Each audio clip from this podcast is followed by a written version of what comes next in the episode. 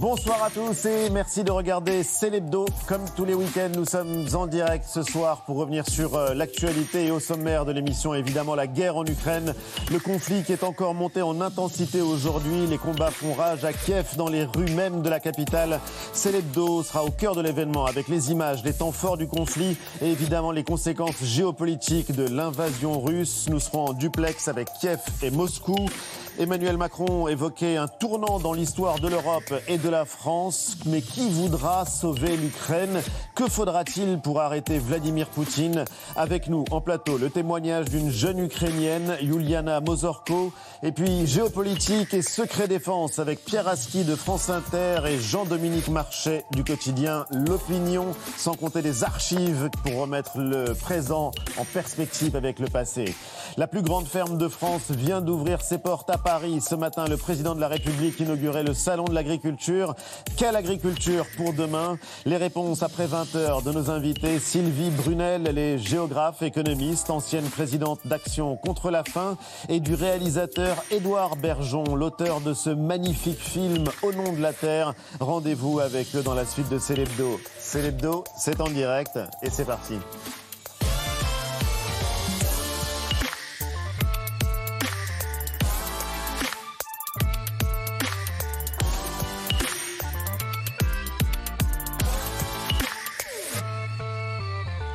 C'est l'hebdo avec Eva, Jean-Michel et Émilie. Salut à tous les trois. Bonsoir, Ravi de te retrouver, Émilie. Moi aussi, comme mon vieux temps. Tu nous avais manqué. C'était avant la guerre. euh, C'était avant la guerre. Guerre, ouais. Et combien de temps durera la guerre On ne le sait pas. On va directement plonger dans l'actualité avec cette euh, guerre en Ukraine qui euh, s'intensifie, vous le savez, avec des combats qui continuent en ce moment même. Une attaque éclair, la résistance ukrainienne qui s'organise. Retour en image pour reprendre le fil avec Jason, Joséphine et Louis Gerbier. мною принято решение о проведении специальной военной операции. Кто бы ни пытался помешать нам, а тем более создать угрозы для нашей страны, для нашего народа, должны знать, что ответ России будет незамедлительным.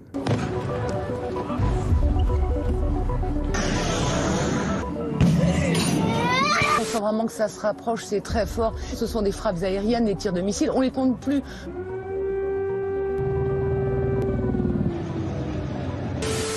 Сьогодні від вас потрібно спокій. По можливості залишайтесь, будь ласка, вдома. On est obligé de fuir. Qu'est-ce qui se passe Où est-ce que je dois me cacher Dites-moi.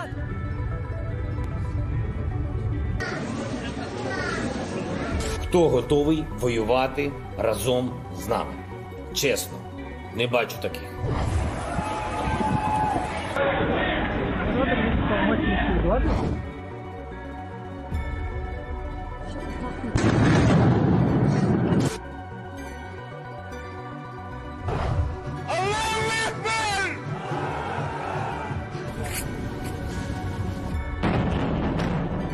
Les Russes n'ont pas réussi à prendre le pays et la ville en 24 heures comme ils le pensaient. On a l'impression que les Ukrainiens ont mis toutes leurs forces dans cette bataille. Ils ont mobilisé 900 000 personnes. Je suis là. On ne va pas baisser les armes. On va protéger le pays, notre terre, notre État. Nos armes, c'est notre salut. Et deux invités dans Célébdo, le spécialiste de géopolitique de France Inter, Pierre Aski, et Yuliana Mozorko. Elle est expatriée ukrainienne et membre de l'Union des Ukrainiens de France.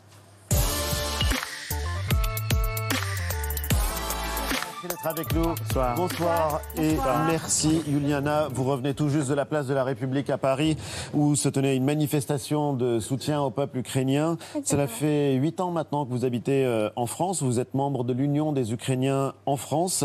Exactement, ouais. Toute votre famille vit à l'ouest du pays, près de la frontière avec euh, la Roumanie. Vous avez parlé avec votre père ce matin? Oui, donc euh, j'ai eu mon père au téléphone ce matin. Il a dit que pour le moment, à l'ouest, euh, c'est calme.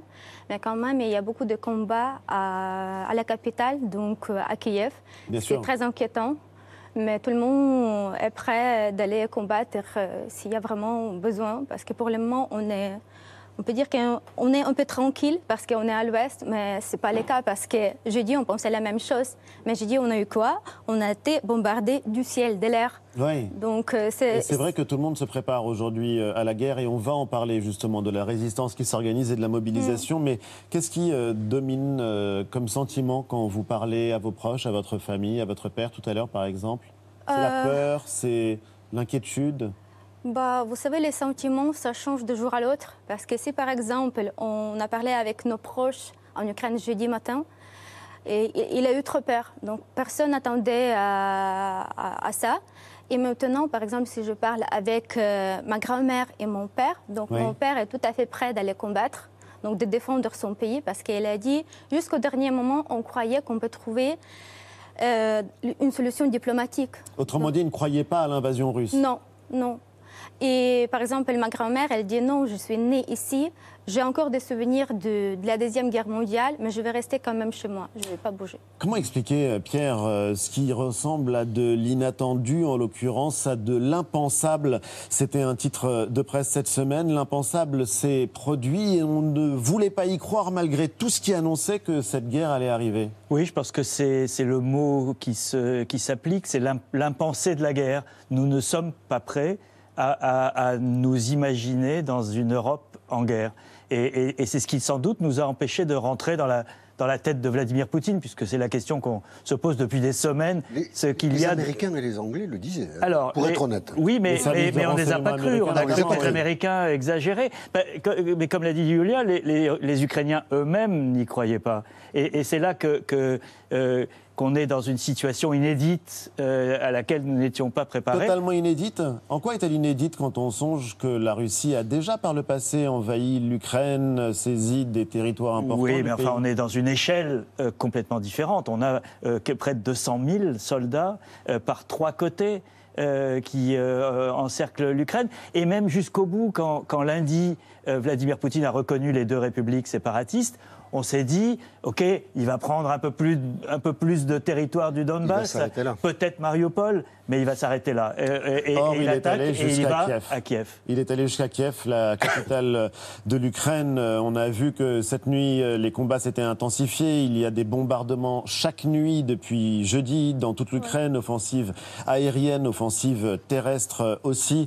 Il y a eu cette première ville, Mariupol, qui est tombée aux mains des Russes et on dénombre déjà 200 morts euh, à travers euh, le pays. Il y a près de 100 000 déplacés, des personnes qui euh, essayent de quitter le pays, qui essayent de quitter les zones de conflit. Et il y a des réseaux d'entraide, Julia, qui commencent à se mettre en place et auxquels vous participez vous-même, par exemple, d'abord pour accueillir les familles qui ont réussi à fuir oui, exactement. Bah, en fait, il y a plusieurs actions qui se font actuellement. Donc, la première chose, euh, les gens sont sortis dans les rues afin de demander des soutiens des, Français. Donc, merci beaucoup pour les soutiens que la France nous, nous apporte. Parce qu'en fait, tout ce qu'on demande, c'est l'exclusion de la Russie du réseau SWIFT. Donc, oui, on va en parler tout à l'heure des sanctions. Euh, donc, les sanctions. Euh, et on demande surtout à l'OTAN d'intervenir, surtout pour fermer l'espace aérien. Parce que le ville, les civils sont bombardés de l'air. Mais vous, vous vous apprêtez à accueillir, vous demandez qu'on accueille les familles qui auraient réussi à quitter l'Ukraine euh, Déjà actuellement, avec plusieurs associations, associations ukrainiennes en France, avec plusieurs bénévoles, on a déjà lancé des collectes de dons. On a aussi annoncé les collectes de coordonnées des familles françaises qui sont prêtes d'accueillir leurs gens parce que pour le moment, rien n'est mis en place. C'est pour ça qu'on demande juste le soutien donc, entre nos amis, nos proches, euh, de tous les Français. Donc, je peux vous dire qu'on sent ce soutien. Parce qu'en fait, pour le moment, hier, on a lancé ces collègues donc, de coordonnées. Aujourd'hui, pour le moment, quand je suis partie sur le plateau, j'ai vu qu'il y a plus de 100 familles qui sont prêtes euh, actuellement d'accueillir les gens. À héberger des Ukrainiens donc ce sont les Français, euh, éventuellement en France. Et les Ukrainiens qui sont là, et les Français aussi. Et c'est partout en France, c'est pas juste en Ile-de-France. Alors il y a euh, l'organisation aussi de l'aide humanitaire et la nuit dernière, vous le savez, donc l'assaut russe sur la capitale Kiev, une ville de près de 3 millions d'habitants, 3 millions d'habitants qui vivent évidemment dans la terreur. Et nous avons joint tout à l'heure l'envoyé spécial du journal La Croix à Kiev, Fabrice Després, et il nous a raconté justement la vie dans la capitale, une ville où les habitants restent cloîtrés chez eux. Aujourd'hui, je suis, euh, euh, sorti tout à l'heure dans, le centre-ville, euh, et le, le centre-ville est absolument désert. On entend juste parfois quelques explosions au loin, quelquefois ces, ces, sirènes pour, alerter sur des, bombardements, mais à part ça, absolument tous les magasins sont, fermés. C'est vraiment un, silence et une, ville qui est, déserte et qui va sans doute l'être encore plus, puisque jusqu'à aujourd'hui, il y avait un couvre-feu en vigueur euh, de 22h à 7h du matin, couvre-feu qui vient juste d'être étendu, euh, qui va commencer à, 17h. Clairement, les habitants de Kiev aujourd'hui ne, sortent, ne sortent pas ou ne sortent que, que s'ils n'ont vraiment pas le choix pour aller euh, acheter de la nourriture ou, ou, pour quitter la ville. Et on a demandé à Fabrice Després, ce qui dominait chez la population de Kiev, est-ce que c'était la mobilisation, l'organisation de la contre-offensive ou la peur? Ce qui domine chez les gens, c'est d'abord euh, d'abord la sidération. L'idée de, de l'armée russe qui tenterait de, de, capturer la capitale ukrainienne, c'est vraiment quelque chose. Euh, c'est vraiment quelque chose qu'absolument personne n'a vu venir. Donc il y a, il y a cette, cette, sidération générale. Euh, ensuite, en termes de, de mobilisation ou de peur, il y a les deux. Aujourd'hui, ce matin, il y a une, une frappe de missile qui a touché euh, un immeuble d'habitation dans, dans, la banlieue de Kiev. Donc évidemment, il y a de la peur et, euh, et en même temps, il y a de la, mobilisation. On a vu le, ministère de la Défense euh, distribuer, distribuer des armes à des civils. Des, des, gens qui préparent des cocktails Molotov. Donc oui, mélange, vrai mélange de, de peur et de mobilisation pour la, la, majorité de la population, je pense. On a vu ces immeubles dévastés. Pierre, vous avez couvert des guerres. Vous savez quelle situations se produisent et se reproduisent à chaque fois qu'il y a un conflit. Qu'est-ce qui vous frappe euh, dans ce que vient de nous dire euh, Fabrice Després de Kiev?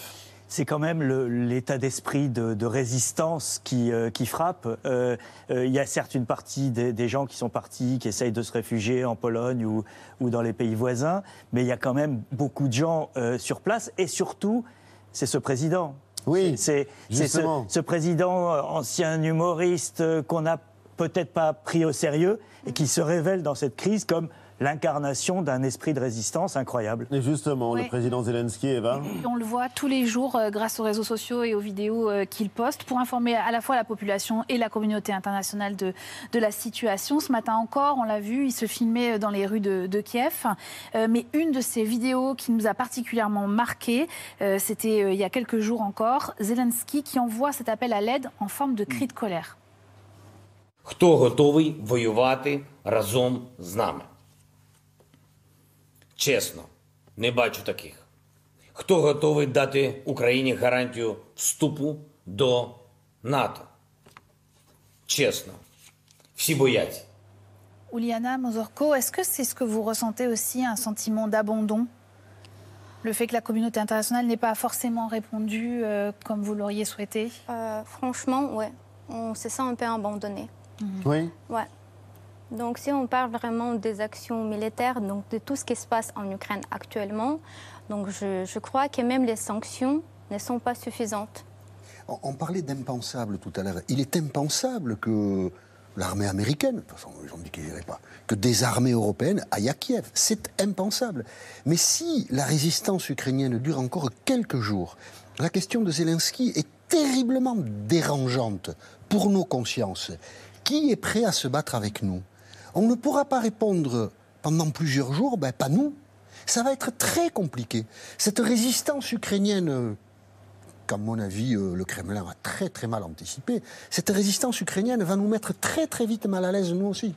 Et justement, euh, Pierre, euh, avant votre réaction, oui. hier soir, on a entendu des propos glaçants et vous les avez entendus vous aussi, Pierre. Oui, parce qu'il est devenu évidemment euh, Zelensky l'ennemi public numéro un euh, de la part du, du Kremlin. Euh, et écoutez cette déclaration glaçante sur LCI de l'ambassadeur russe en France. Ce soir, dans beaucoup de capitales, on commence à s'inquiéter pour la personne même de M. Zelensky. Est-ce que la Russie peut répondre de sa vie? Ça, je ne peux pas vous répondre. Eh ben, je peux pas vous répondre. Monsieur, permettez-moi de vous dire que vous êtes mal parti. C'est pas l'avis de M. Zelensky pour qui est conquérir. Vous qui est avez, dans un premier temps, en effet, reconnu ces deux États, et maintenant on s'aperçoit que votre but, c'est à la fois peut-être d'encercler Kiev, peut-être de rentrer dans Kiev, et peut-être de déposer par la force le président élu Zelensky. Mais si c'est le président qui a choisi la guerre. Mais comment il n'a pas choisi la guerre? C'est vous qui avez attaqué. Ça fait huit ans que ça dure, monsieur. Pierre, il est, menacé de mort? Et évidemment, euh, dans les objectifs de guerre de Poutine, il y a ce qu'il a appelé la dénazification de, de l'Ukraine. Euh, terme euh, un- un- incroyable, mais qui fait appel à toute la mythologie de la Deuxième Guerre mondiale. Donc on, on veut recréer ce climat. Mais dire la dénazification, ça veut dire qu'on va taper au sommet de, de l'État ukrainien. Ça veut dire renverser un Et c'est gouvernement pour ça que l'enjeu aujourd'hui, c'est la prise de Kiev, c'est la prise de la capitale pour euh, capturer, euh, mort ou vif, j'allais dire, comme dans les, dans les films, euh, le, le président ukrainien qui aujourd'hui incarne euh, cette résistance. Donc on est euh, dans ce- cette course de vitesse entre euh, d'un côté, Jean-Michel a raison de, de- de dire euh, euh, cette résistance, elle peut durer quelques jours, peut-être quelques semaines, Oui, euh, si elle a les, les moyens. Oui, et et qu'est-ce qui se passe de l'autre côté? Il y a cette euh, tentative d'imposer des sanctions très lourdes, très percutantes et très rapides. On a vu en quelques jours l'Europe, les États-Unis, le Japon, etc., prendre des, des mesures de sanctions. L'idée, c'est de faire payer à Poutine un prix très élevé pour cette guerre. Et, et qu'à un moment, ils se disent, c'est trop cher. Euh, et donc, Mais là, en l'occurrence, on est vraiment face à euh, cette phrase fameuse la guerre, c'est la continuation de la politique par d'autres moyens. Le but, il est politique, il est de renverser le président et le gouvernement ukrainien. C'est ce que vous pensez?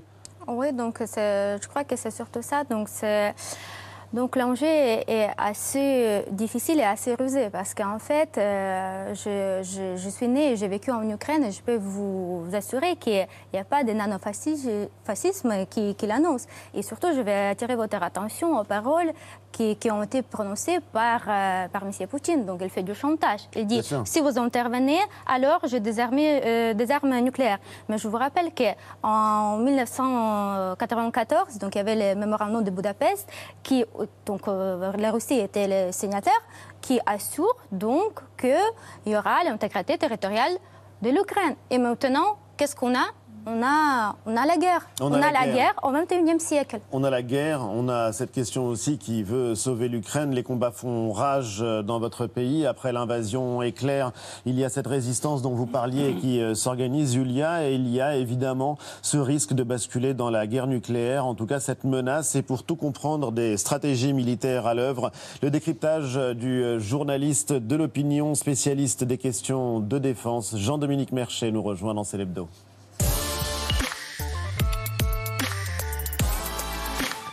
Bonsoir Jean-Dominique Ah. Merchet, Secret Défense, euh, c'est euh, peut-être euh, votre surnom, en tout cas c'est euh, celui de votre, euh, de votre Son blog, mais code. essayez de, de nous expliquer parce que quand on regarde, quand on parle de guerre, on a le sentiment que deux armées s'affrontent. Là en l'occurrence, on est face à quoi? Face à une guerre qu'il faudrait qualifier d'hybride, d'asymétrique, enfin les mots manquent. On a quand même deux armées qui s'affrontent parce que. Deux euh, armées qui s'affrontent L'armée ukrainienne se bat. Euh, elle ralentit euh, ça et là la progression, euh, la progression, la progression des Russes.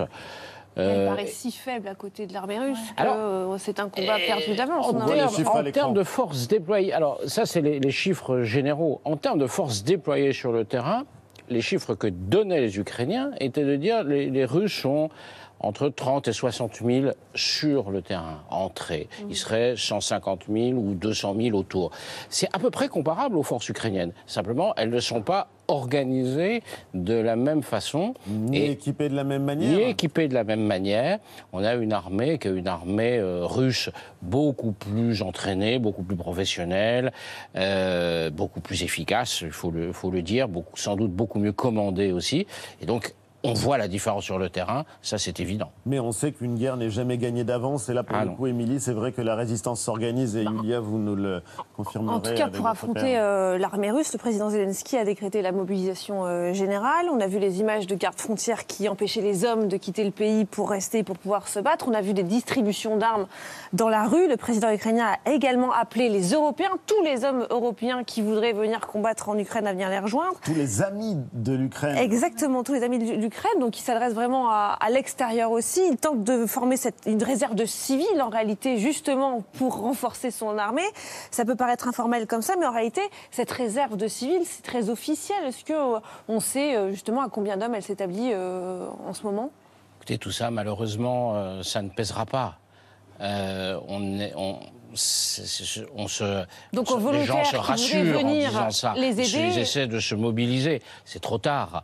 Euh, s'il C'est trop fallait, tard. s'il fallait, évidemment que c'est trop tard. S'il fallait, euh, il fallait empêcher cette guerre.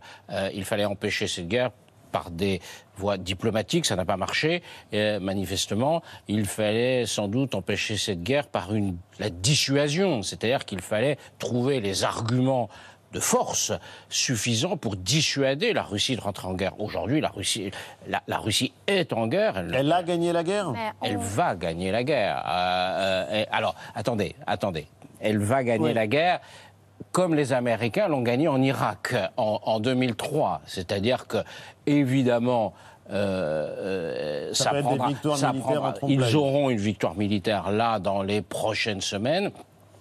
Puis ensuite, il y aura la suite politique. Ce sera, comment dire, je- Mais simplement Parce que justement, quand Émilie parlait euh, de cette réserve civile, par exemple, euh, ce sont donc des civils qui sont amenés à prendre les armes. Et votre père y pense, par exemple. Oui, bah, tout le monde le pense. Et Même les gens qui donc sont lui, actuellement en fait, il France, ils réfléchit sont déjà partis. à rejoindre la réserve militaire. Exactement. Ouais. Ça, ça Bah, tout le monde est prêt, donc je peux vous dire que je peux pas dire tout le monde, mais 90% des hommes et les femmes, je Oui, on vous voit des dis, femmes. femmes oui. aussi donc et les femmes sont prêts d'aller combattre. Même Parce- s'ils ne sont pas entraînés. même euh, sans tout ça.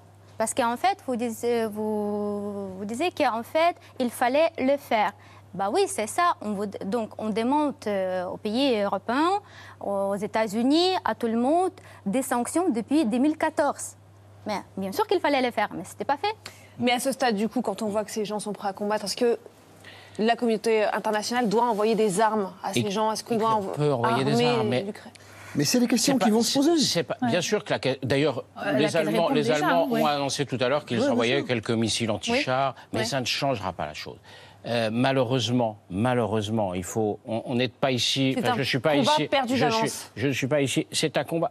c'est- Cette partie de la guerre, les Ukrainiens, malheureusement, ne pourront pas la gagner. Après. Pendant des années, Bien il sûr. se passera des choses, de la résistance, des contestations. Je voudrais simplement Pierre, est-ce que rap- ça, vous rappeler, je vous- est- juste vous rappeler un, ch- un- un chiffre. On parle beaucoup de la Seconde Guerre mondiale en ce moment parce que ces images, ce qui se passe vous fait penser. Quand il y a la campagne de Pologne, quand les Allemands envahissent la Pologne en, 10 en septembre 1939, on a des images d'une chevauchée facile. Ça dure six semaines. Et les Alors Allemands même qu'il y a perdent des chars 15 d'un 000 côté, hommes. des cavaliers de l'autre. Ils chargent les- avec les ça dure six semaines et les Allemands perdent 15 000 hommes. Oui. Ça veut dire qu'en face, il y avait de la résistance, comme il y a de la résistance aujourd'hui en Ukraine. Pierre. Oui, le- tout le- tout l'enjeu aujourd'hui, il est le coup d'après, c'est-à-dire euh, euh, dans quel état euh, l'Ukraine se trouve au moment où il y aura nécessairement une, une négociation. Est-ce que la Russie peut se permettre aujourd'hui d'occuper l'Ukraine pendant les, les dix prochaines années? Est-ce que Poutine est prêt à refaire ce qu'ils ont euh, ce qu'ils n'ont pas réussi à faire en, en Afghanistan, en sachant qu'il y aura une résistance, il y aura une guérilla, il y aura euh, euh, des, des gens pour. euh, C'est là qu'on mesure qu'il y a une irrationalité oui, folle dans oui, les mais, décisions de Poutine. mais la, la- On ne peut pas dire que ce soit la rationalité, c'est qu'à un moment, on revient à la table de négociation. Et, et le- et le problème, c'est à ce moment-là, quel est le rapport de force Est-ce que le rapport de force est en, far- en- en faveur de la Russie ou est-ce qu'il est pas, hein. rééquilibré? Euh, Le coût économique va être. On va en parler. euh, euh, peu- pour- Pour non, pour la Russie. Ah, pour la Russie. Euh, va être une des clés de ce rapport de force parce que c'est notre, c'est notre seule arme. C'est notre seule intervention dans ce conflit. Pierre, parce que ce qui est assez euh, fascinant, c'est comme euh, la mythologie de la résistance revient dans des conflits comme cela, et le papier de Rémi Ourdan dans Le Monde, euh, daté de demain, est passionnant à cet égard. Il parle du fantôme de Kiev. Je ne sais pas si vous en avez entendu parler, Yulia. Ouais. C'est comme une sorte de légende, c'est un héros, il existe peut-être, peut-être pas. On dit que euh, il a été euh, aux commandes de son MiG-29 euh, descendre six avions ennemis dans le ciel de Kiev, ce qui ferait de lui quelque chose euh, comme un héros un héros. Bon, on ne peut pas savoir euh, si c'est vrai ou non, mais euh, quand vous parliez tout à l'heure euh, de la limite et de l'irrationalité, il y a malgré tout la menace nucléaire qui est ramenée sur le devant de la scène, la stratégie du MAD. MAD comme la folie, mais c'est l'acronyme de Mutual Assured Destruction, la dissuasion nucléaire pure et simple. Et mercredi dernier, Vladimir Poutine disait ceci. Кто бы ни пытался помешать нам, а тем более создать угрозы для нашей страны, для нашего народа, должны знать, что ответ России будет незамедлительным и приведет вас к таким последствиям, с которыми вы в своей истории еще никогда не сталкивались. Le lendemain, le ministre des Affaires étrangères français Jean-Yves Le Drian était au micro de France Inter. Le président Poutine dit dans ses propos, en particulier dans son annonce avant l'intervention en Ukraine, qu'il dispose d'armes majeures. On lui répond, nous aussi, tout simplement. Pierre, qu'est-ce que ça vous inspire ces déclarations, le rappel qu'on C'est a c'est un glaçant arsenal parce nucléaire que, en gros, depuis 1962, depuis la crise des, des missiles nucléaires Cuba. à, à Cuba, on ne parle plus comme ça. On, on est dans, dans l'équilibre de la terreur, dans la dissuasion, etc. Mais on ne parle plus comme ça. Et le président russe, euh, puissance nucléaire, membre permanent du Conseil de sécurité, qui dit vous vous mêlez de nos affaires, vous allez voir ce que vous allez voir avec euh, nos armes nucléaires, c'est insensé et ça montre à quel point on a changé de monde et d'époque. Oui, Pierre a raison. Euh, euh, Vladimir Poutine est, lui, dans une logique de dissuasion, mais d'une dissuasion agressive. C'est-à-dire qu'il est à l'abri de sa dissuasion nucléaire. Il nous dit clairement écoutez, si vous venez, n'oubliez pas que j'ai des armes nucléaires. Le Drian a raison de dire nous aussi on en a. Euh, mais au fond, les Européens auraient peut-être, les Européens, les Américains auraient peut-être dû le rappeler avant le début de l'invasion, de l'invasion russe. Et donc, Poutine se sert de, son, de sa dissuasion comme d'un bouclier qui le protège et en même temps, il donne des coups extrêmement forts. C'est le cas de toutes les puissances nucléaires en réalité. Sauf que là, euh, effectivement, comme le dit, on, on, on le a face changé. à face euh, rappelle en tout cas la guerre froide. Est-ce que c'est un retour Totalement. en arrière Vous évoquez la crise des missiles de Cuba. En tout cas, écoutez ces mots du président ukrainien Zelensky. C'était jeudi. Що ми чуємо сьогодні? Це не просто вибухи ракет, бої і гул Авіації. Це звук нової залізної завіси, яка опускається і закриває Росію від цивілізованого світу. Наше національне завдання, щоб ця завіса проходила не по нашій українській території, а вдома у росіян. Un nouveau rideau de fer, des mots qui rappellent évidemment ceux de Winston Churchill. C'était le 5 mars 1946 à Fulton, dans le Missouri. No, no, nobody knows what Soviet Russia and its Communist International Organization intends to do in the immediate future. From Stettin in the Baltic to Trieste in the Adriatic, an iron curtain has descended across the continent. I do not believe that Soviet Russia desires war. C'est frappant. C'est Cette concordance des temps. C'est extraordinaire. Mais est-ce que Ah, c'est juste euh, En même temps, on est dans un monde un peu différent. Euh, et, et- et le concept de guerre froide n'est plus le même. Mais le mot de que- rideau de fer Mais, mais aujourd'hui, qu'est-ce qui se passe? C'est la Russie qui se détache euh, et, et- et qui utilise des méthodes, des codes, des mots euh, qui sont pas ceux euh, de- du monde dans lequel elle, elle vit. Et donc, euh, soit elle l'emporte et elle impose sa loi et, et le monde a changé, soit euh, le reste du monde parvient à, à rétablir un ordre international. Ce qui s'est passé au Conseil de sécurité de l'ONU hier était intéressant. Résolution sur, euh, sur euh, l'Ukraine. Euh, la, la Russie met son veto, évidemment. Elle mais fait partie des personne- cinq membres permanents à mais la- le droit de veto. personne, personne ne soutient la Russie, pas même la Chine, qui s'abstient. Euh, la Chine, l'Inde et les Émirats arabes unis se sont abstenus. Ils auraient pu voter euh, différemment, mais personne n'a soutenu C'est un la changement de Russie. ça, de la part de la Chine. La Chine a a un principe, et c'est là qu'on voit aussi euh, euh, à quel point il n'y a pas un bloc comme il pouvait y avoir à l'époque euh, de, de Churchill. Euh, c'est que la Chine a besoin de, de règles. Elle veut défendre la souveraineté. Parce qu'elle ne veut pas que, euh, que- qu'on le, le lui applique à elle-même. Elle ne veut pas créer de précédent qui pourrait se retourner contre elle, qu'un jour l'Inde vienne en disant Vous massacrez les Tibétains, on intervient chez vous.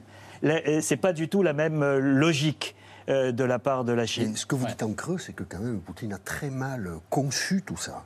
Et que ça l'affaiblit terriblement. C'est pas sûr. On le voit pas tout de suite. Mais sûr. Il est tout seul, enfermé comme un dingue dans son Kremlin, en train de diriger la bombe nucléaire. Mais bon, c'est vision- le docteur Folland. Oui, mais sa vision Quand du monde, c'est que Ah, on est vision rentré dans monde, un oui. monde brutal dans lequel les rapports de force sont des rapports de force Réel, euh, et il considère que nous sommes en déclin Est-ce que c'est une vision décadents. partagée dans l'appareil qui dirige la Russie aujourd'hui C'est Peu possible, importe, il est tout seul à prendre les décisions. Ouais, ça peut durer. On a- Jean-Dominique on l'a- Ça peut ne pas durer, ça. Jean-Dominique Merchet. Euh, ouais, la grande différence avec la guerre froide, c'est que pendant la guerre froide, la Russie était une puissance qui voulait la stabilité, parce qu'elle avait acquis énormément de choses après la Seconde Guerre mondiale, donc elle ne voulait pas que ça bouge.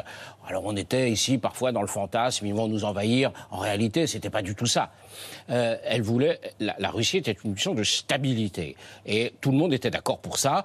On leur permettait de réprimer lorsque ça bougeait chez eux, à Budapest, à Prague, hein, etc., etc. Mais chez nous, ils nous laissaient tranquilles.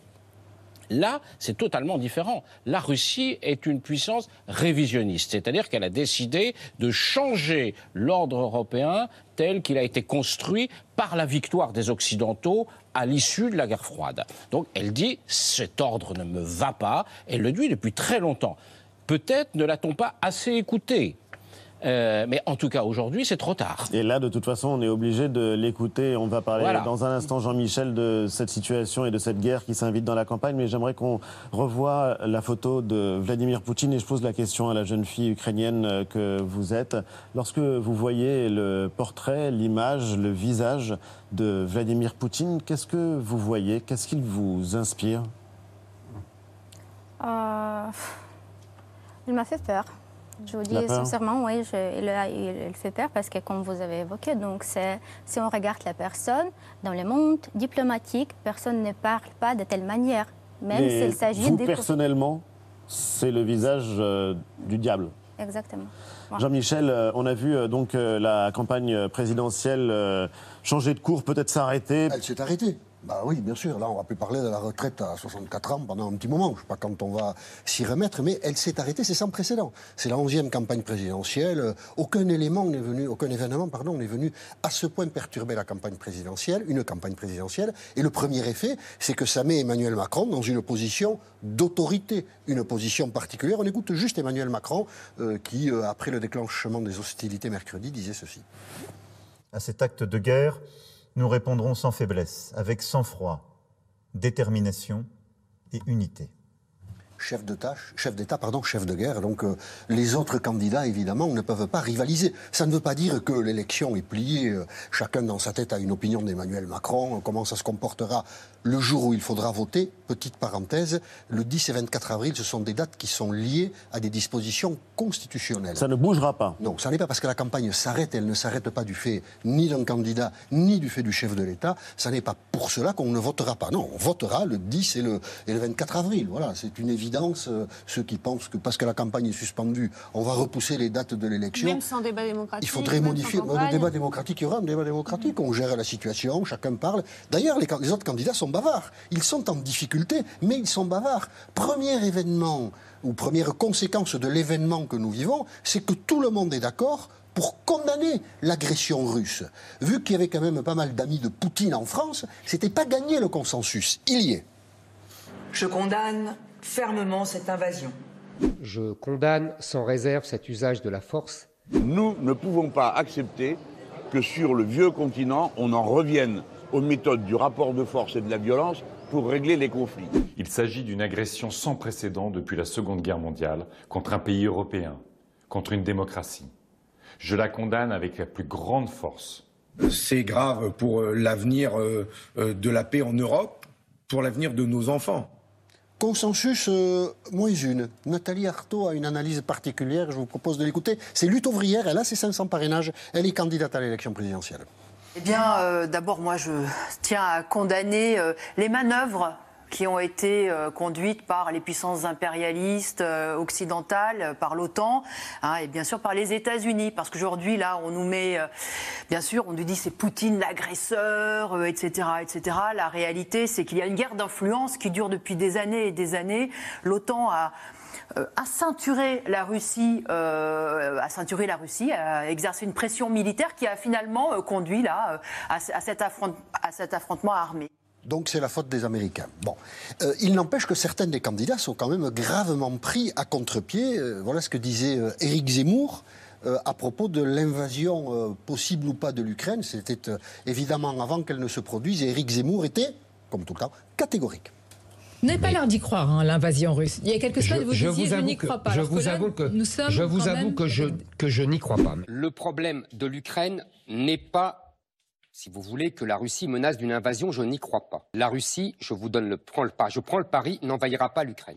Ben, t'as perdu ton pari, chouchou. Lui qui rêvait, il dit comme ça, d'un Poutine français, il faudra qu'il s'en, il s'en explique de tout ça. Je rêve d'un Poutine français, c'est quand même autre chose. Marine Le Pen. Marine Le Pen aussi est prise à contre-pied, écoutez-la. Vous y pensez à une Mais invasion crois- possible de Non, mais je ne le crois Russes pas du tout. Je, je vois vraiment pas ce que les Russes feraient en Ukraine.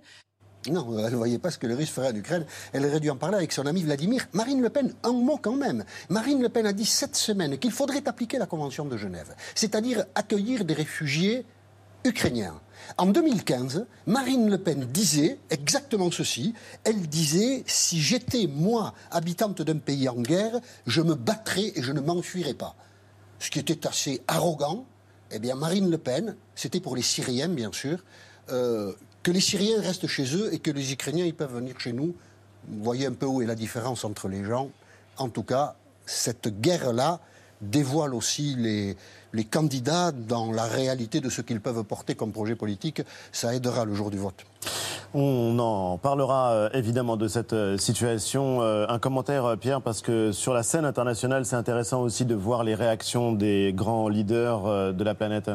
Oui, on a d'abord une Europe qui s'est plutôt bien comportée, il faut bien le dire. Il y a, eu il y a des flottements sur certaines sanctions, notamment le, système financier SWIFT.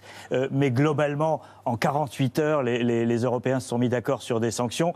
C'est assez unique. On a euh, le- le même phénomène que décrivait Jean-Michel à propos de Marine Le Pen. On a la Pologne qui aujourd'hui accueille à bras ouverts euh, des réfugiés, alors qu'en 2015, on ne peut pas dire que c'était euh, euh, leur Liliana, position. vous acquiescez d'ailleurs quand euh, Pierre parlait de la Pologne qui accueillait des réfugiés Oui, ukrainiens. exactement, oui. Donc il y a beaucoup, parce qu'en fait, la frontière est ouverte. Donc, euh, et c'est surtout les femmes et les enfants qui peuvent tra- traverser la frontière. Et pour le moment, ils peuvent trouver l'abri en Pologne.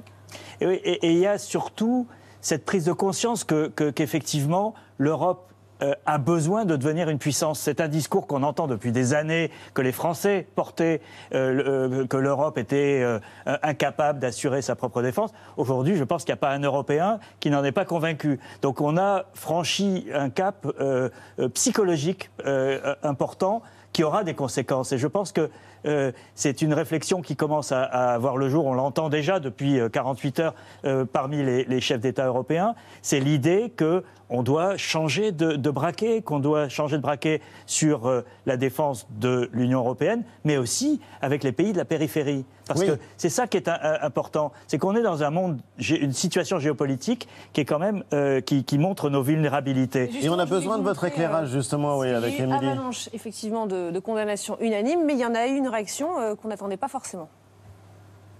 en ces heures troubles, où renaissent les fantômes du passé et où les manipulations seront nombreuses. Ne cédons rien de notre unité. ve reddettiğimizi belirterek başlamak istiyorum. Uluslararası hukuka aykırı gördüğümüz bu adım bölgenin barış, huzur ve istikrarına vurulmuş ağır bir darbedir. Putin is the aggressor. Putin chose this war. And now he and his country will bear the consequences. For all his bombs and tanks and missiles, I don't believe that the Russian dictator will ever subdue the national feeling of the Ukrainians and their passionate belief that their country should be free. Alors, certes, la Turquie, elle est membre de l'OTAN, mais elle est aussi très proche de Moscou. Mais non. Non?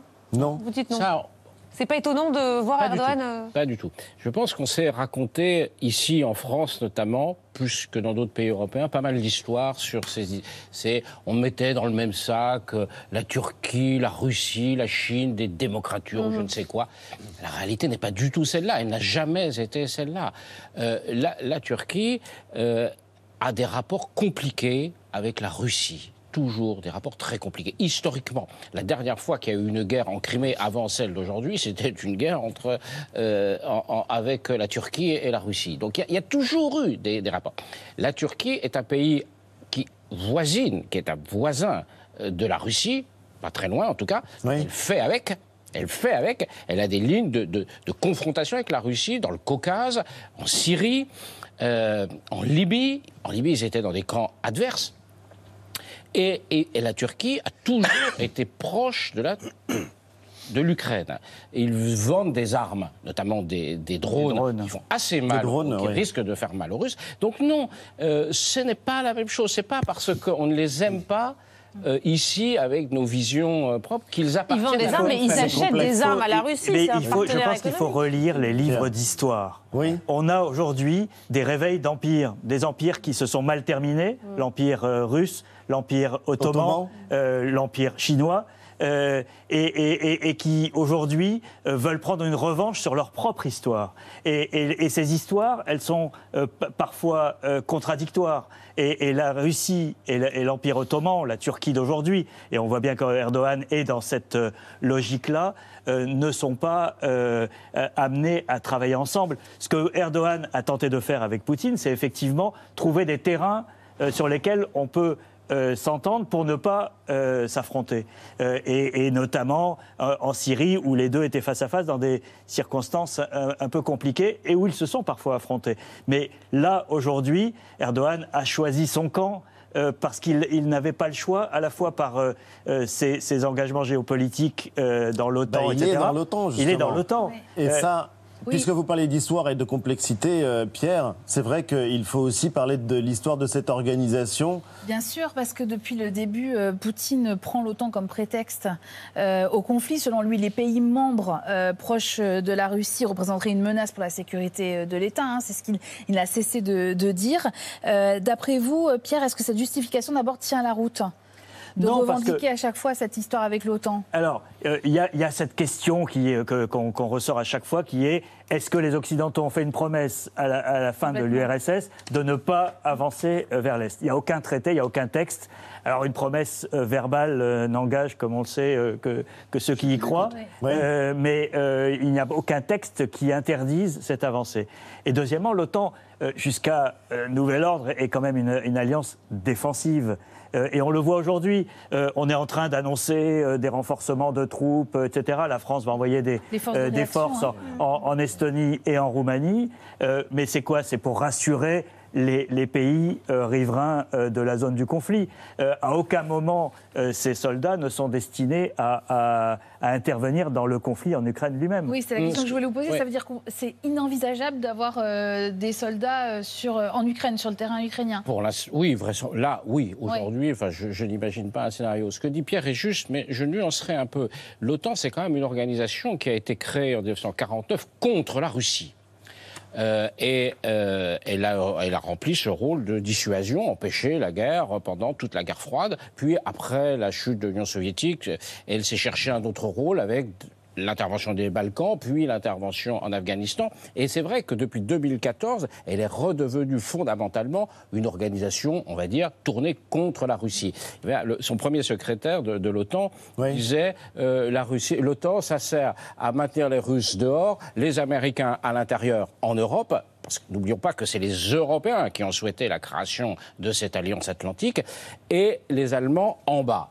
Euh, C'est-à-dire, à l'époque, on avait encore peur, et certains ont toujours peur, comme Mélenchon, d'une résurgence de la puissance allemande. Euh, donc, ça sert à ça, l'OTAN. Donc, que les Russes considèrent que l'OTAN est une organisation tournée contre eux, on peut pas, leur- on peut pas, on- ils ont raison, en Oui, quelque mais- sorte. euh, Mais, mais, mais, elle n'est pas, ce n'est pas une organisation qui va, on va pas faire une opération Oui, militaire contre la. Russie. Je pense qu'il y a- il y a, y a un tout petit élément qu'on qu'on oublie quand même, c'est pourquoi tous ces pays ont voulu rejoindre l'OTAN. C'est des pays qui ont connu euh, la mainmise de Moscou. La Pologne, par exemple, les pays baltes. États, les États baltes, on ne peut pas blâmer les États baltes. Aujourd'hui, ils sont de heureux d'être, euh, protégés par l'OTAN. euh, au sein de l'OTAN. Donc, euh, euh, la Russie peut-être euh, devrait s'interroger sur les raisons pour lesquelles elle fait peur et, et elle a traumatisé parce que les gens qu'elle a aller, euh, euh, gérés. on va aller euh, justement à Moscou dans un instant. Juliana, quand vous, Oui, vous entendez parler de l'OTAN, vous le regardez comme euh, un espoir, comme quelque chose qui fait rêver, qui pourrait être protecteur? Euh, bah, pour le moment, donc euh, c'est vrai qu'on on demande à l'OTAN de réagir, mais pour le moment, on n'a pas trop de réactions. Mais il faut Non. comprendre, si on regarde euh, la carte, donc on conserve, donc l'Ukraine, c'est juste les murs qui séparent la Russie et les pays d'OTAN et de l'Union européenne. Depuis, par exemple, de l'indépendance de l'Ukraine, la Russie et l'Ukraine, jusqu'en 2014, c'était des amis. Si vous parlez même avec les Russes qui sont en France ou n'importe où, ils vont vous dire que c'est- c'était toujours des amis. Mais si on joue les pires scénarios, donc on trouve la, la solution pacifique, etc., la Russie occupe, euh, je ne vais même pas parler de ça, mais ça devient quoi? Donc la Russie devient le voisin de l'Union européenne. Est-ce que vous pouvez être, donc l'Union européenne peut être sûre que dans 10, 20 ans, ça ne sera pas rejoué. Donc, parce qu'en fait, comme Mais- vous pouvez le voir, donc, ils ont. les- Ça, l'histoire n'est pas encore écrite et c'est vrai que de toute façon, il n'est pas question que l'Ukraine euh, entre dans oui, mais c'est juste, c'est aurait prix qui le payent, protéger. on peut dire, c'est Vous prix payez- qui Oui, c'est l'Union européenne et les pays de l'OTAN pour la paix de l'Europe. Que Et on comprend, euh, oui, euh, oui, votre- donc sentiment Je, vais juste souligner qu'en fait, euh, on, euh, si on reste indifférent à ces conflits-là, on ne sait pas qu'est-ce qui va se passer dans, dans les années à venir. Ce qui est fascinant, c'est que euh, on voit le monde euh, entier regarde euh, la Russie envahir l'Ukraine et qu'en Russie, le pouvoir interdit d'employer certains mots. Il raconte une toute autre histoire. Il interdit qu'on emploie le mot guerre et on voit euh, l'importance euh, non seulement de la guerre de l'information, de la manipulation euh, des médias dans une dictature, mais en l'occurrence, Émilie, on va en venir aux sanctions puisque Pierre, vous disiez que la question fondamentale, c'est Qu'est-ce qu'il faudra pour faire plier Poutine? Qu'est-ce qu'il faudra, considérant qu'on n'enverra pas d'hommes se battre là-bas? Bah, Ça passe par les Pour sanctions. Erdogan, en tout cas, on n'est pas du tout allé euh, assez loin. Pourtant, écoutez, les dirigeants européens ce sont des sanctions jamais mises en œuvre, euh, spectaculaires, qui vont asphyxier la Russie. Donc concrètement, la Russie est privée d'argent euh, étranger, elle ne peut plus lever de fonds, elle ne peut plus faire de prêts, elle est privée aussi d'équipements électroniques, de logiciels. Ça comprend aussi les avions, les technologies de raffinage aussi pour l'industrie du pétrole. On l'a vu euh, dans l'après-midi, il y a quelques minutes, l'Allemagne qui est prête aussi à couper en partie la Russie du réseau, euh, du fameux réseau bancaire SWIFT. Mais l'idée, c'était aussi de taper au portefeuille des oligarques russes réputés euh, proches de Poutine, soit euh, leur interdire euh, des prêts, des dépôts de fonds aussi, geler leurs leurs avoirs. Ce sont des milliardaires proches de Poutine. C'est aussi ce que réclamait jeudi matin l'eurodéputé Raphaël Glucksmann, sauf que lui aimerait qu'on aille encore plus loin. Poutine directement, mais surtout il faut frapper l'ensemble des oligarques qui sont les piliers de son régime. Il faut arrêter cette comédie et cette hypocrisie de l'Union européenne qui consiste à condamner les actions du régime poutinien et à autoriser eh bien les yachts des Abramovich, des Rothenberg, des Deripaska de mouiller dans nos ports. On ne fait pas la guerre à nos portes et on ne fait pas mouiller en même temps euh, ces yachts dans nos ports. Il faut saisir les chalets, il faut saisir les villas sur la Côte d'Azur, les chalets à Courchevel. Il faut prendre les appartements de Monsieur Peskov, par exemple, le porte-parole du Kremlin, qui a des appartements partout dans le 8e arrondissement de Paris, pas loin d'ici. Eh bien, il faut saisir leurs biens et leurs avoirs. Il faut aussi exclure les banques russes du système bancaire international. Il faut frapper extrêmement fort au portefeuille. Saisir les villas de la Côte d'Azur, les chalets de Courchevel, Pierre, euh, il faut aller jusque-là? Euh, moi, je pense que oui. Euh, je pense que le, le problème des sanctions, on le sait, les sanctions économiques, soit elles mettent très longtemps à, à porter leur fruit, soit elles, elles ne servent à rien et elles sont un alibi à, à- à une inaction. euh, pourquoi euh, les le oligarques russes, pourquoi les amis de Euh, Poutine euh, là, il faut taper là où, où c'est possible et où psychologiquement le, le Kremlin se sente euh, euh, touché. Mais je me fais Euh, l'avocat de votre diable. Euh, c'est dérisoire par rapport à l'expulsion de la Russie du système SWIFT, par exemple. Ce système qui est une sanction vraiment très dure, puisque c'est le système qui permet de, les paiements. des paiements internationaux. Ça paraît faible par rapport à l'arme de dissuasion, pas nucléaire, mais financière nucléaire, qui Mais- serait de les sortir de SWIFT. Mais, mais je pense que les deux choses se, se- vont se faire. Euh, et SWIFT, euh, il y a eu deux jours de flottement parce que certains pays, euh, Les Allemands. euh, Les que les Allemands, les Italiens, euh, que ça euh, pensaient les que ça les, ça, eux-mêmes. les, ça les pénaliserait trop. Aujourd'hui, euh, le- la pression politique globale mondiale est telle qu'ils euh, ils se sont ralliés à, à cette, à cette question. Mais je pense que les deux sont complémentaires. Les deux sont complémentaires parce que euh, je pense que Poutine, aujourd'hui, a intégré dans son calcul euh, les sanctions économiques. Mais il, il en a déjà eu en, en 2014, elles n'ont servi à rien. Il s'est retourné vers la Chine qui a compensé euh, le, le- le manque à gagner.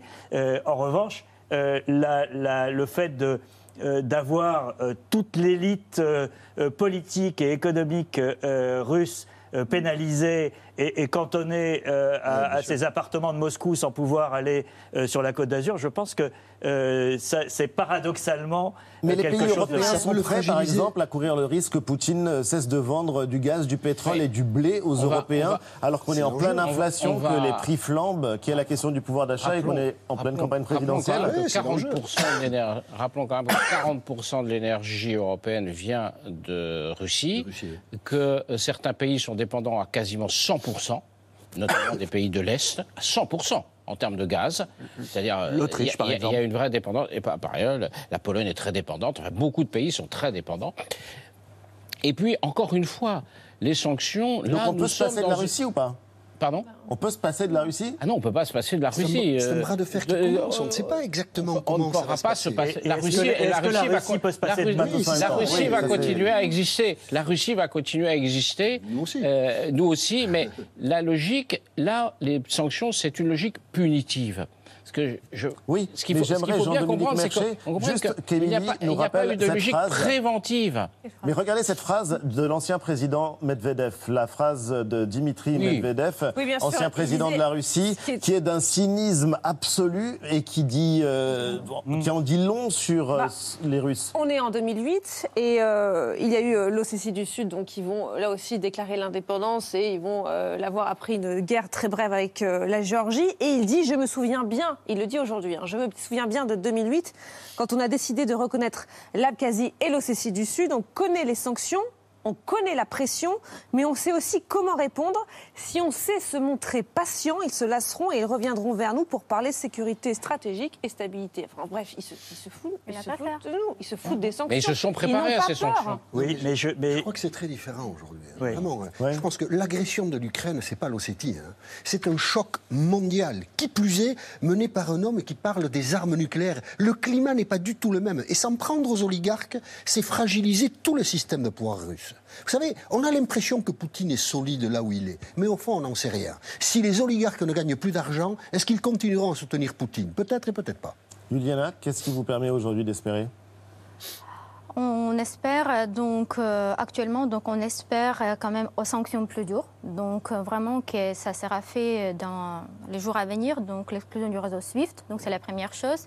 Aussi, on demande à l'OTAN de fermer l'espace aérien parce qu'on est bombardé du sud de, de l'air. Donc c'est il attaque de, de- par exemple hier, ils ont attaqué le, le jardin d'enfants, donc l'école maternelle où il y avait 50 enfants. Donc on parle plus de- des objets stratégiques. Et une autre chose, on parle d'entrée des casques bleus. D'entrée de casque bleu, mais Exactement. vous croyez qu'on arrivera à arrêter Poutine En tout cas, vous en avez l'espoir encore aujourd'hui. Bien sûr, en tant qu'Ukrainienne, je dois garder cet espoir.